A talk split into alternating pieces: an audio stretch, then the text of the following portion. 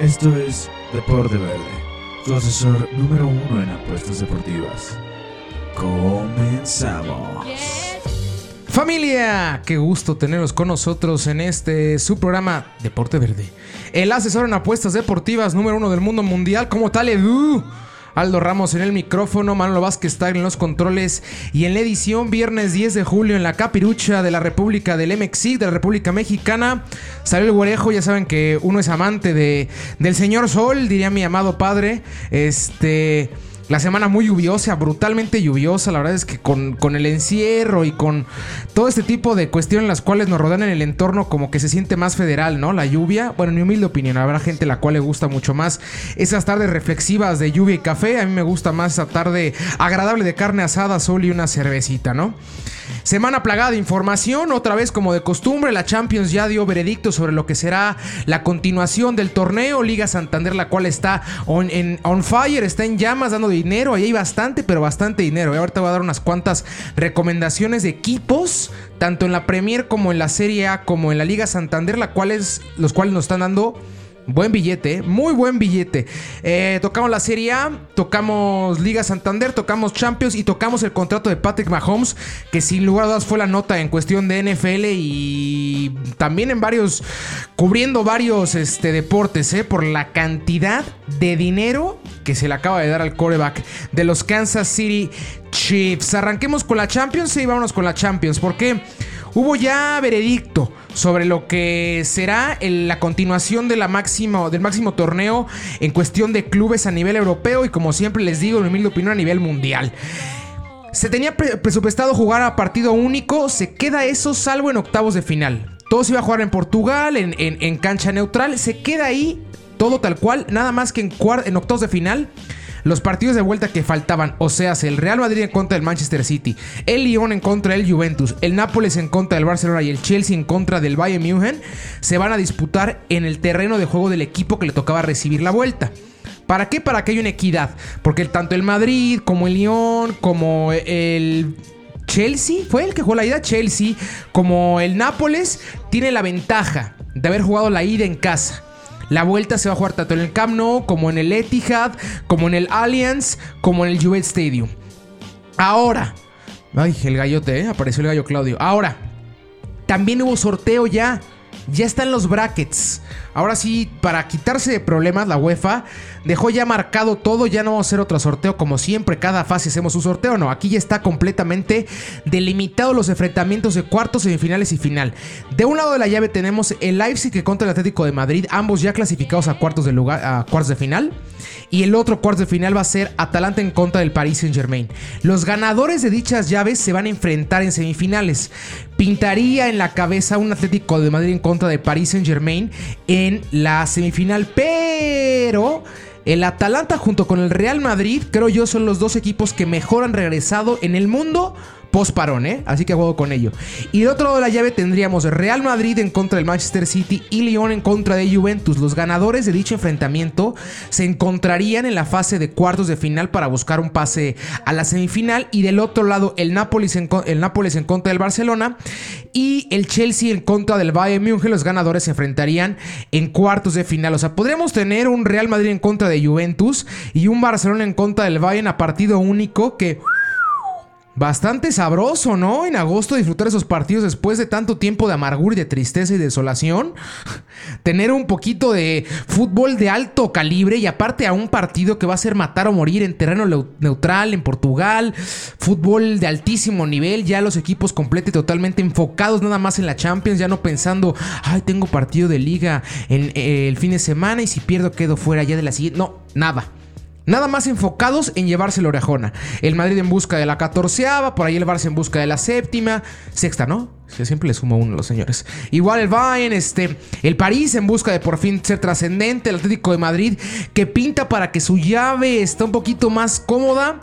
Porque tiene mucho más conocimiento que el Leipzig, que el Atalanta y que el París cuando se, cuando se refiere a la Champions League. Entonces, por ahí empieza a olerse otra final y a ver si por fin los dirigidos por Diego Pablo Simeone logran levantar la orejona que ya dos veces se les ha negado a manos del acedo rival, el Real Madrid. ¿Qué les parece? Agradable, ¿no? Coqueto versallesco, diría el perro. Bastante bonito el formato de la Champions League. En mi opinión a mí me gustó bastante. Estaremos al pendiente de cómo cómo se lleva a cabo este nuevo formato. Reitero, no me gustaría que se quedara así, pero como una como una acción o como un evento exclusivo y por, por única ocasión, la verdad es que llama bastante la atención. Ya que estamos en, en las Europas, nos quedamos en España con la Liga Santander, la cual está ultramovida, sube y baja, el Madrid y el Barcelona que se están hasta con la cubeta, los de abajo también, tanto el Eibar como el Mallorca, como el Leganés, como el, el ya descendido español, que hasta el descenso está dando con la cubeta. Peleadísimo, peleadísimo. Arranca el sábado. Se jugó el Celta de Vigo en contra del Betis. Vimos el empate entre ambas escuadras a un gol. Después el Valladolid en contra del Alavés. Vimos la victoria del Valladolid. Un gol por cero en casa. Después el Granada y el Valencia complementaron la jornada sabatina. Empataron a dos tantos. Y con esto se mantienen en, en, posición, siguen peleándose ellos dos que están pero pegaditos, pegaditos. El Granada que se encuentra en el puesto número 10 y el conjunto del Valencia que se encuentra en la posición número 8.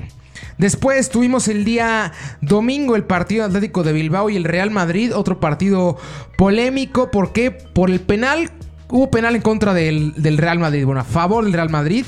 Un pisotón sobre Marcelo, el cual acaban pitando y es eh, bien cobrado por parte del capitán Sergio Ramos, que está rompiendo récords en la serie, en la Liga Santander. Está siendo el defensa central con más goles en una temporada, con 11 tantos, los mismos que lleva Antoine Griezmann en la liga aguados. Y después vino la polémica, ¿por qué? Porque Ramos hace una jugada muy parecida a la que le hicieron a Marcelo sobre Javi García y no va ni siquiera a bar. Pintaba para penal, ahorita se los digo así sin problema, yo creo que sí era penal. Me parecía que sí era justo el, el, pitar el penal a favor de Bilbao. Pero al final de cuentas el árbitro decidió ni siquiera mandarlo a bar y le acaba dando los tres puntos al conjunto del Real Madrid, que como mencionaba junto con el Atalanta, los únicos dos equipos que post parón han ganado todos sus partidos. Todos, ni empates. Todas victorias. Equipos enfocados, señores. Equipos los cuales entendieron que ese parón era por algo y saben que la liga está súper volátil. Lo vimos, ¿cuántos equipos hoy en día, los cuales en enero o en diciembre veíamos como candidatazos, si bien no al título, pero a meterse a Champions? Yo te digo, e, e, en la, en la Liga Santander veía a la sociedad sin ningún tipo de problema en la siguiente Champions League. En la Premier yo veía a los Wolves sin lugar a dudas en la siguiente Champions League. E, en la Serie A pues por ahí veía a, la Roma peleando mucho más, o un mismo Lazio compitiendo el título y la decadencia por parte del conjunto del sur de Italia ha sido importantísima y la Lazio está ahorita en cuarto lugar de la tabla y con problemitas, ¿eh? cuarto o tercero, ahorita, ahorita les corrijo, ahorita me corrijo. Bueno. Continuemos, el Leganés en contra del Español, un gol por cero en, en ese marcador, el cual parecería que sería, sin lugar a dudas, el, Posiblemente la acabose en la carrera por el no descenso por parte del español. Le quedaba ya después jugarse el todo por todo ante el Barcelona. Era vital para ellos llevarse ese triunfo en contra de los, de los dirigidos por Javier Aguirre y acaban cayendo en casa un gol por cero. Y Leganés que sigue arañando por ahí el playoffs, pinta complicado para los dirigidos por el Vasco. Después Osasuna en contra del Getafe, a cero goles acaban, acaba quedando el partido. Villarreal en contra del Barcelona, cuatro goles por uno, acaba llevándose el partido el conjunto del Barça en el mejor partido por parte de los dirigidos por septiembre desde que regresamos al fútbol.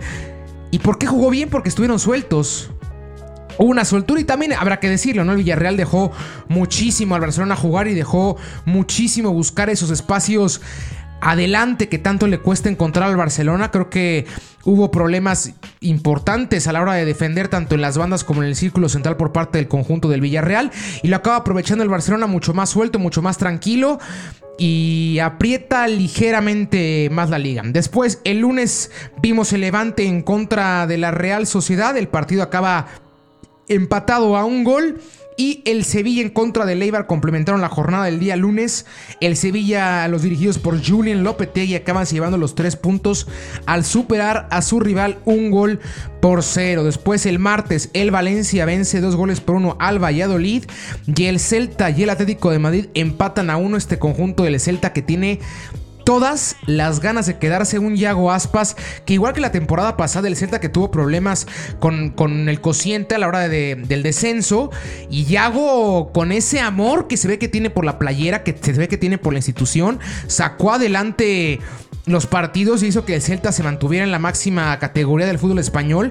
Y ahorita poco más de lo mismo, ¿eh? Yago siendo un tipo el cual lleva a sus compañeros a los puertos importantes, lleva al equipo a una a una zona de fútbol con mucho coraje, con mucho amor, con mucho ahínco, presionando desde arriba, no dejando muchos huecos, cerrados, inteligencia al ofender. Un Celta el cual, sin lograr se hubiera arrancado así la temporada, estaría, si bien no sé si peleando Champions League o Europa League, pero sin lugar a dudas en media tabla. Después el miércoles vimos el Villarreal en contra del Getafe, el Villarreal que acaba ganando tres goles por uno ante un Getafe el cual poco a poco empieza a decaer más, otros de los cuales post-COVID, este, post-parón COVID han estado con bastantes problemas. Después el Betis en contra los Osasuna acaba ganando el Betis, por fin encuentra la cena de la en conjunto del Betis, que la semana pasada platicaba, ¿no? De la posibilidad de que Miguel Herrera fuera el técnico del conjunto sevillista se acaba de encantando la, directiva por alguien con mucho más papel, con mucho más renombre, con mucho más trayectoria en fútbol europeo. Y es el ingeniero Pellegrini, campeón de América con San Lorenzo, bueno, de, la Liga Argentina con San Lorenzo, campeón de la Liga Argentina con, con River, este, un tipo el cual llegó a semifinales de Champions con el City, una brutal de igual Champions, la cual llegó a semifinales con el Villarreal, con el Málaga, cuartos de final contra ese Borussia, el cual acaba llegando a la final con Lewandowski en un partido, el cual si recordamos merecía ganar ese, ese Málaga, un Málaga muy bonito, con Saviola ya en las últimas, con un Isco Alarcón jovencito, con un De Michelis como principal central. Pellegrini es un gran técnico, a mí me encanta, a mí me encanta también técnico del Real Madrid, en aquella temporada la cual rompe el récord del Barcelona de puntos con 102, el Real Madrid también rompió puntos con 99, estuvo absolutamente a nada y lo acaban echando porque al Barcelona hay que ganarle. Hay que ganarle al Barcelona siendo el Real Madrid. Es un tipo con muchísimo perfil, es un tipo el cual va a hacer muy bien las cosas para el conjunto verde y blanco. Otra vez tendrá a un mexicano, bueno, en esta ocasión a dos mexicanos a su batuta, Andrés Guardado y Diego Laines. Anteriormente lo tuvo a Javier el Chicharito Hernández en el West Ham. Esperemos que les pueda también dar más a Laines, ¿no? Que ya le pueda dar ese empujón para que empiece a sobresalir y empiece a ser ese jugador el cual ilusionó tanto a tantos. Después, el mismo miércoles, vimos el descenso, como platicaba del español. Acaba perdiendo un gol por cero en contra del Barcelona. Después de 27 años de estar en la primera, en la primera categoría, los periquitos lastimosamente no encuentran las herramientas para quedarse en la primera división. Un equipo el cual contara con un mexicano en, sus filas, con el, dos mexicanos, ¿verdad? Diego Reyes y, Héctor Moreno. Después, el jueves, Eibar en contra del Leganés acaban empatando a cero goles en partido directísimo por el descenso. Y Mallorca acaba venciendo dos goles por cero a Levante, eso que les da un respiro importantísimo. Y el Sevilla vence dos goles por uno al conjunto de Atlético de Bilbao en un partidazo, en eh, un verdadero partidazo. ¿Les doy la tabla cómo va más o menos o no?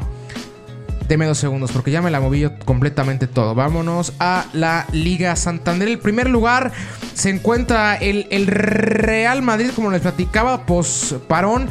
Han regresado con nada más triunfo, 77 puntos. Arriba un punto del conjunto del Barcelona, pero con un partido menos. Recordemos eso, el Madrid va a jugar el día de hoy a las 3 de la tarde en contra del Alavés. Después el Barcelona en segundo lugar con 76 puntos. En tercer lugar Atlético de Madrid con 63. El Sevilla con 63 empatado ahí en cuarto lugar. Después el Villarreal con 67 en quinto. El Getafe en sexto con 53. La Sociedad con 51 en séptimo, el Valencia con 50 en la posición número 8, el Bilbao que bajó un poquito después de que había encontrado esa fórmula, la caída en contra del Sevilla y la caída en contra del Real Madrid, han hecho que se rezaguen un poquito más en esa carrera en busca de puestos europeos, se encuentran en el noveno lugar con 48 puntos. Después el Granada con 47, el Osasuna con 45 en el onceavo, el Levante con 43 en el doceavo lugar, el Sevilla, perdón, el Betis, igual de Sevilla, con 41 en el treceavo, Valladolid en el lugar número 14 con 39. El Eibar en lugar número 15 con 36. El Celta de Vigo con 36 puntos en el 16. El Alavés con 17 puntos. Con en el lugar 17 con 35 puntos. El Mallorca con 32 puntos en el lugar número 18. El Leganés con 29 puntos a punto de descender en el lugar número 19. Y el Español descendido con 24 puntos. ¿Qué tiene que buscar el Leganés y los dirigidos por Javier Aguirre? que pierda el Mallorca, que ganen ellos.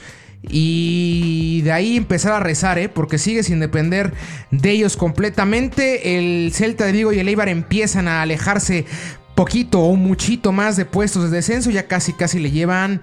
Le llevan 7 puntos el Celta a Leganés. Entonces se podría estar hablando que los de Galicia se van a quedar una temporada más en la primera división.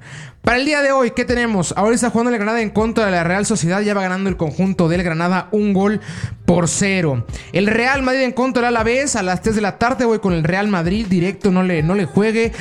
Váyase seguro, meta una cantidad importante. Métale 300, métale 350 a la victoria del Real Madrid. No le va a fallar, seguro. ¿Por qué? Porque a la vez post parón lleva todos, todas derrotas. Madrid post parón, todas victorias. ¿Qué nos dicta? Mm, medio facilita esa, ¿no? Real Madrid vence el día de hoy a la vez, sin lugar a dudas. Después, Osasuna en contra del Celta de Vigo. Veo el empate o meta Celta. Empate o visita. Ahí la doble agradable con altas de uno y medio. No va a ser un partido de muchos goles. Ambos anotan, creo que no, ¿eh? Por ahí va a estar peleadito. Valladolid en contra del Barcelona. Veo ganando el conjunto del Barcelona de visita. Altas de dos y medio.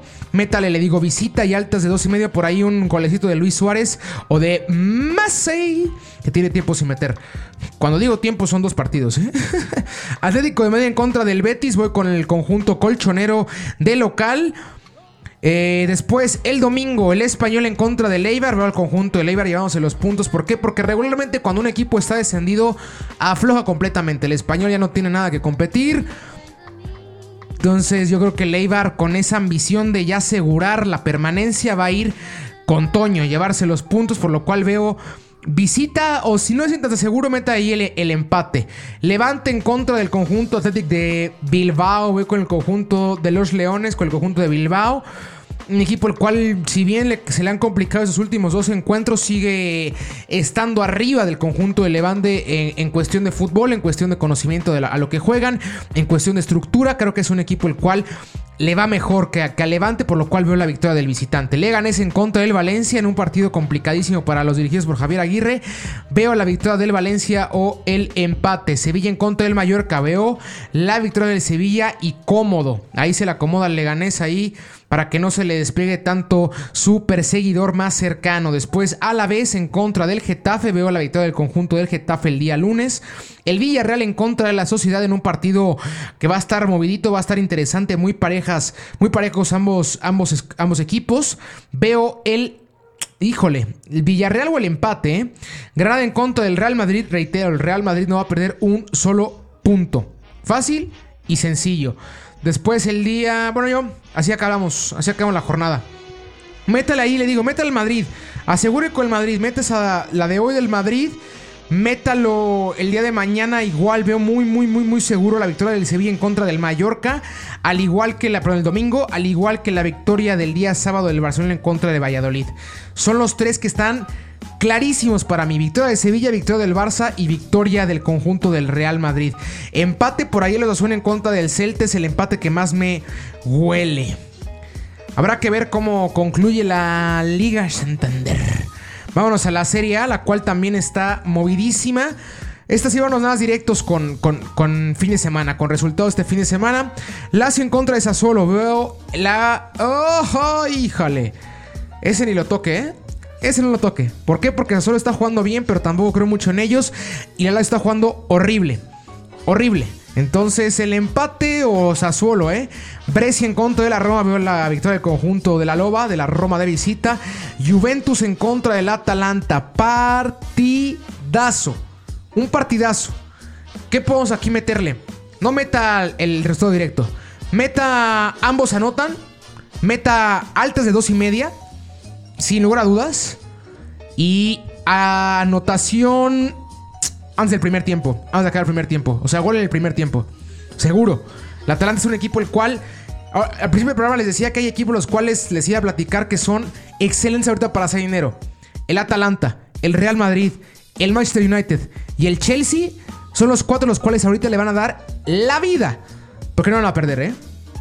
No van a perder. Confíen en ellos. Confíen en el United, confíen en el Chelsea, confíen en el Atalanta y confíen en el Madrid. Se ven diferentes a los demás. Muy, pero muy diferentes. La Juventus que ya tuvo un descalabro terrible contra el conjunto del Milan. Iban ganando dos goles por eso y acaban cayendo cuatro goles a dos en una sorpresa total. Un conjunto del Milan el cual desde el parón ha mejorado muchísimo. Que yo creo que si el Milan hubiera estado así a principios de temporada, ahorita estarían peleando el Scudetto, ¿eh? Sin problema. Entonces, Juventus contra el Atalanta alta de dos y medio. Ambos anotan. Gol el primer tiempo. Fácil. Victoria ahí, ahí está complicada, ¿eh? Porque por más que vea muy bien el Atalanta, la Juventus sigue siendo la Juventus. Domingo, el Spal en contra del Genova. Veo la victoria del conjunto de el Genova. El Spal que está en problemones, pero problemones en serio y el Genova que no juega tan mal, ¿eh? Cagliari en contra del Elche, aquí ponga gol del Cagliari primero. El Elche es la peor defensa que yo he visto en Europa desde, desde que regresamos o posiblemente la temporada. Un desastre de equipo la defensiva, un completo desastre. Entonces veo por ahí el gol del Cagliari primero. Fiorentina en contra del Verona. Un buen partido del Verona que está jugando bonito. Veo la victoria del conjunto de la Fiore. Parma en contra del Bolonia, el empate o el Parma. Udinese en contra de la Sampdoria. Veo la victoria del conjunto del Udinese. Napoli en contra del Milan. La victoria o el empate a favor del Milan, ¿eh? No veo que el Napoli se lleve los puntos. ¿Por qué? Porque el Milan regresó bastante bien, ¿eh? Después del Atalanta creo que es el equipo que mejor ha regresado en la Serie A.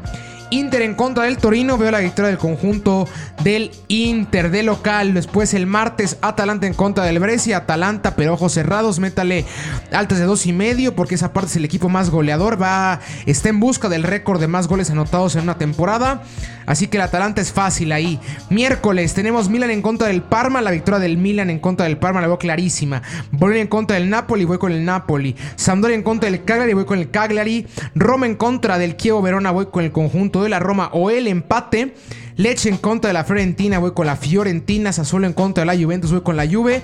Udinese en contra de la Lazio, el empate. Lo tengo claro. ¿Por qué? Porque el Lazio qué feo juega ya, ¿eh? Caramba. Torino en contra del Genoa, veo el empate o el Genoa. Spal en contra del Inter, veo la victoria del Inter. La tabla, se las digo, de bolón ping-pong. Juventus en primer lugar con 75. Mira, el Lazio está poniendo en cuarto lugar y van en segundo. Ay, a Darío Ramos. Pero ve la diferencia de puntos, ¿eh? Lazio en segundo lugar con 68 puntos. Atalanta en tercero con 66. Inter en cuatro con 65. Tres puntos de diferencia entre el Inter y la Lazio. Ojo ahí.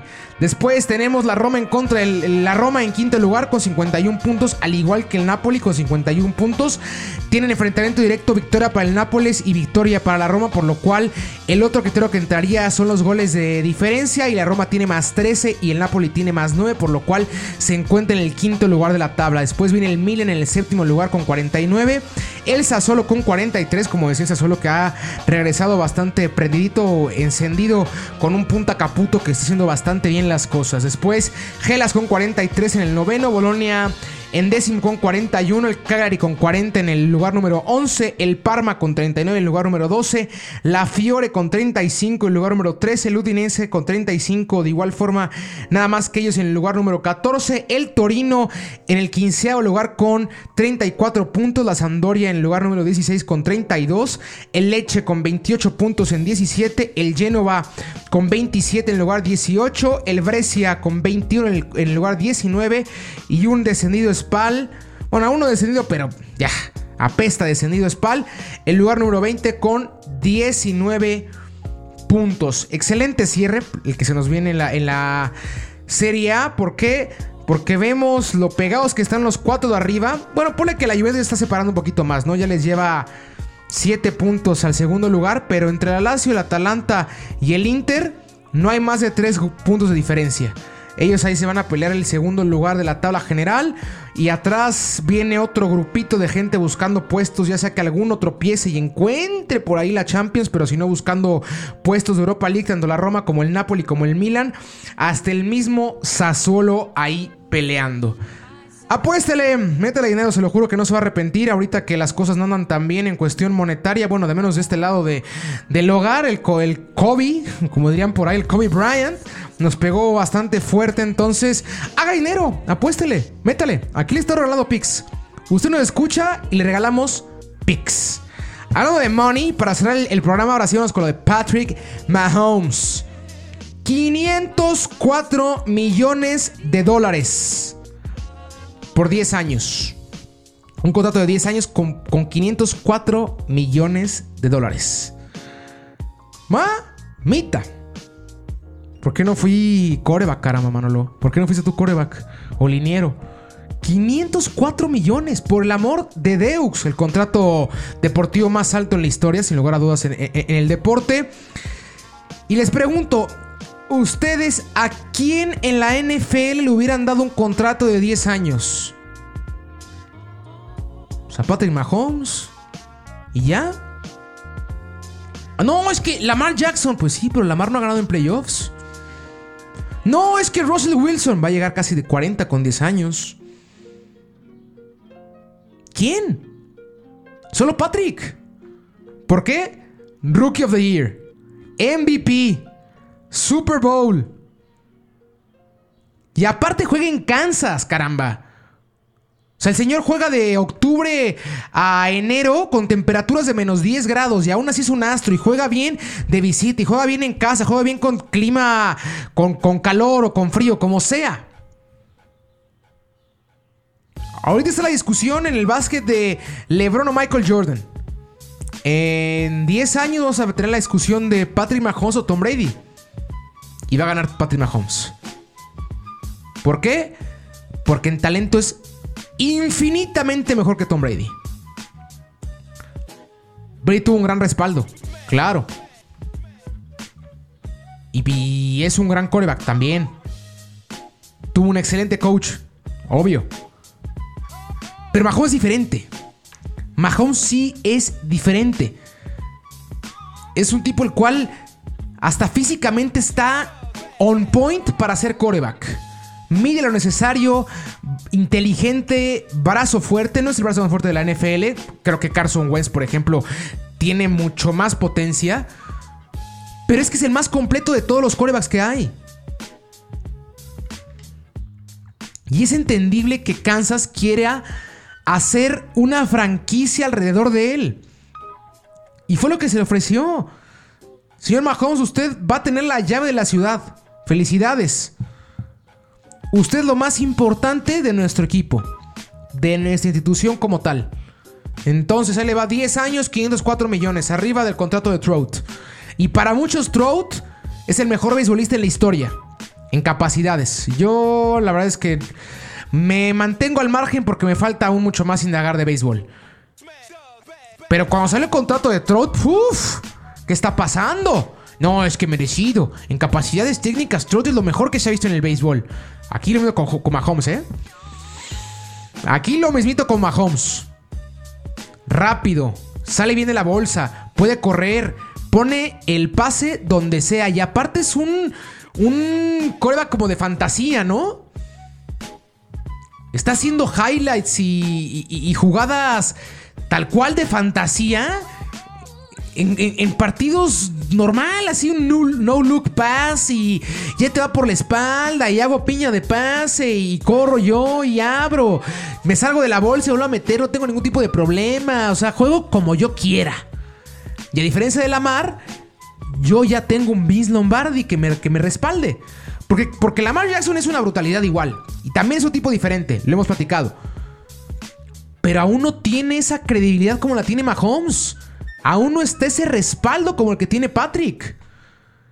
Que para la NFL es vital tener un Vince Lombardi para poder exigir que se te pague como diferente. Imagínese Dak Prescott que estaba pidiendo igual una millonada, que quería, hagamos cuentas, como unos 200 millones asegurados en 4 años, más o menos. Sí, más o menos. Sí, como 180 y pelo. Era lo que pedía. Dak. Y estás hablando de que Dak Prescott no es el mejor coreback ni siquiera de su división. Dejemos conferencia de la división. Carson Wentz sano es mejor que tú. Fácil. Y Mahomes estamos hablando del mejor coreback de la liga hoy en día. Así que son números muy altos, pero son números entendibles. Para el tamaño de jugador y para los alcances que puede tener el señor Mahomes. Así que ya sabe, si tiene un hijo pequeño, meterle de una vez al fútbol americano, mándemelo a Camps, a los Estados Unidos, o si está en Estados Unidos que nos está escuchando, pues sí, métale durito el dinero ahí, ¿eh? Es una brutal inversión. Una brutal inversión.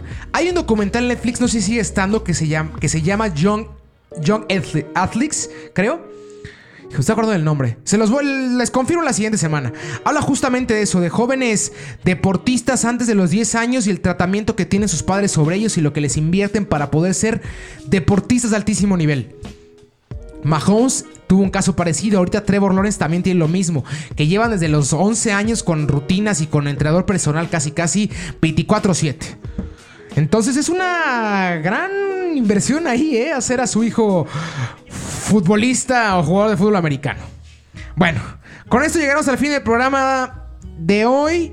Esperemos que haya sido de su total agrado. Yo fui Aldo Ramos. Manolo Vázquez Tagle estuvo en los controles y en la edición. Síganos en nuestras redes sociales, arroba Deporte Verde en Instagram y en Twitter.